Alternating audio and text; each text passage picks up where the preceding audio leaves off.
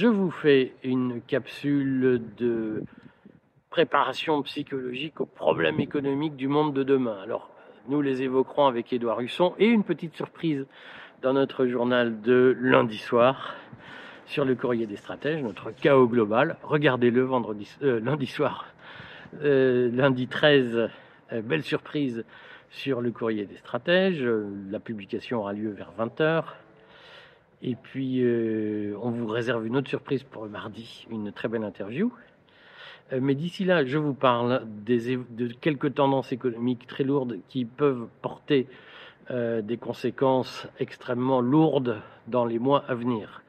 Alors, il y a deux faits. Euh, on va attendre. Le premier fait, c'est la conférence de, de, du monde islamique, euh, de, de l'organisation islamique de l'organisation de coopération islamique euh, en, en, Arabie Saoudite, qui pourrait avoir des conséquences importantes, notamment parce qu'elle pourrait donner lieu à un premier choc pétrolier que nous vous annonçons dans le courrier des stratèges depuis le début du mois d'octobre. On va attendre la fin de cette conférence pour savoir ce qui s'y décide, mais suivez-la de près. Elle a lieu en ce moment et c'est un sujet important.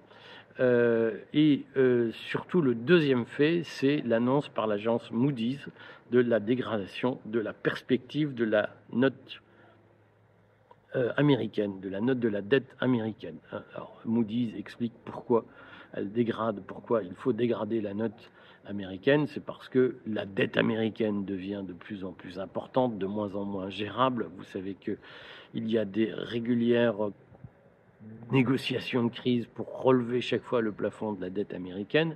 L'impérium américain est en difficulté puisque d'abord il y a de fortes subventions publiques qui sont accordées à l'industrie américaine dans le cadre de l'Inflation Reduction Act pour relancer l'industrialisation dite industrie verte des États-Unis. C'est le plan du Great Reset recommandé par le Forum de Davos, qui est celui d'une transition énergétique qui devait suivre le, le, la phase du Covid. Cette transition énergétique, elle est menée en Chine, elle est menée aux États-Unis, elle est menée en Europe, sur des bases très différentes. La Chine et les États-Unis subventionnent leur industrie, quand nous, nous taxons euh, les. Donc la Chine et les États-Unis subventionnent leur industrie verte, leur industrie nouvelle, hein, quand nous, nous taxons les anciennes industries sans aider les nouvelles, ce qui favorise d'ailleurs un certain nombre de désindustrialisation européenne, c'est-à-dire qu'un certain nombre d'entreprises européennes vont s'installer aux États-Unis pour bénéficier des subventions du gouvernement américain et ferment leur site en Europe, ou en tout cas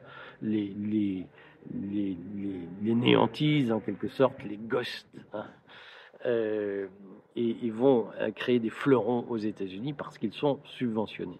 Ce phénomène coûte évidemment très cher, cette subvention à l'énergie verte coûte très cher aux États-Unis et elle accroît la dette américaine. Autre facteur extrêmement important, bien entendu, c'est le financement des guerres qui coûtent très cher aux États-Unis avec euh, la guerre en Ukraine, la guerre en Israël maintenant, qui petit à petit va ruiner les États-Unis. Et c'est là qu'on comprend l'intelligence de la stratégie chinoise, de la stratégie russe, qui consiste d'une façon ou d'une autre à jeter de l'huile sur le feu un peu partout dans le monde. Mais enfin, les Américains n'ont pas forcément besoin d'aide pour créer le bordel.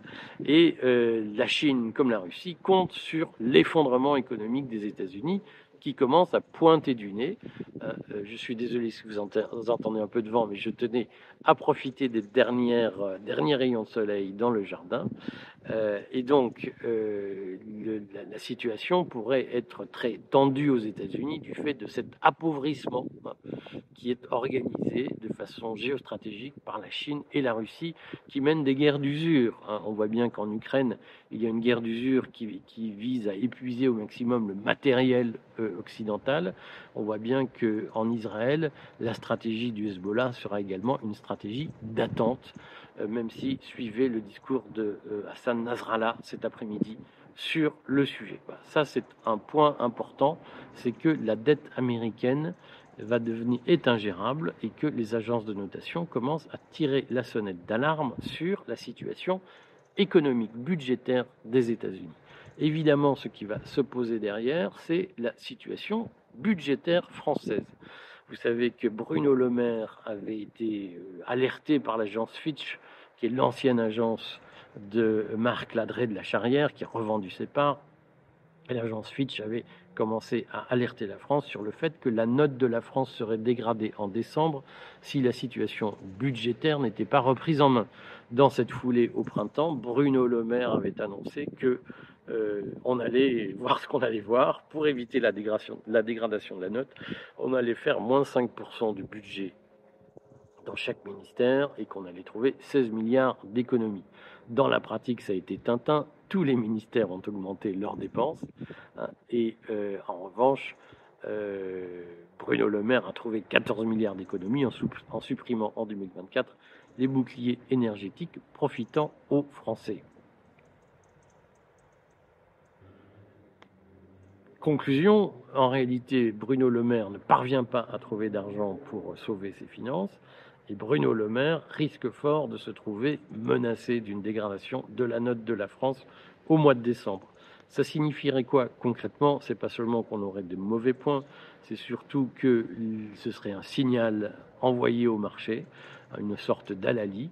Les marchés financiers augmenteraient fortement les taux d'intérêt auxquels la France doit emprunter, ce qui mettrait la situation budgétaire du pays dans une position très tendue, dans une extrême tension.